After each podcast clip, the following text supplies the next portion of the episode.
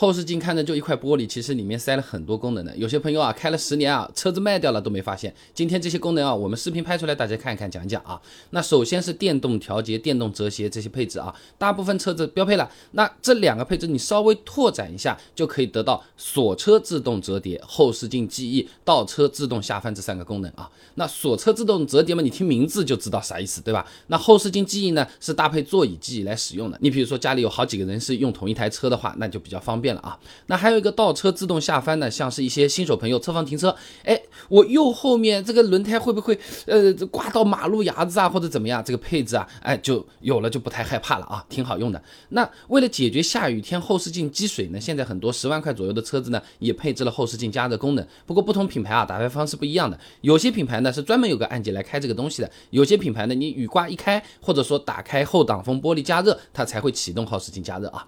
那有些车型的后视镜啊。它靠外侧的那个玻璃啊，有点凸透镜效果的，可以让我们看到更广更远的视角，一定程度上呢，可以减少一些盲区啊。有些朋友第一次看到这样的后视镜，甚至有点不习惯，这车子是不是玻璃质量不好啊？那最后有些高级点的车子，外后视镜它也会带防眩目功能，它呢是利用两个光线传感器啊。判断前后方光线强度来决定要不要开启防眩目模式的。后面有车子开个远光的话呢，系统它就自动让这个镜片变暗啊，从而达到这个防眩目的效果啊。那这里面其实实有个事情要注意啊，如果前面说的那些功能你的车子都有，那平常这种窄路会车啊，停车的时候呢就要稍微小心一点了。你换个后视镜总成其实不便宜了啊，不是换个壳加块玻璃就就搞定的啊，这有点价钱的。那外面的这个后视镜说完，我们再看车内的这个后视镜啊，内后视镜功能相对简单一点。那下面有个。小拨片的车型呢，拨一下就是打开手动防眩目；没有拨片，但是有个开关的呢，按一下就是打开自动防眩目。原理和刚刚说的那个外后视镜一样啊，通过光线传感器判断有没有远光，有的话呢就让镜片变暗，从而达到防眩目的效果啊。那除了防眩目之外啊，有些朋友直接会在上面装一个行车记录仪的嘛，那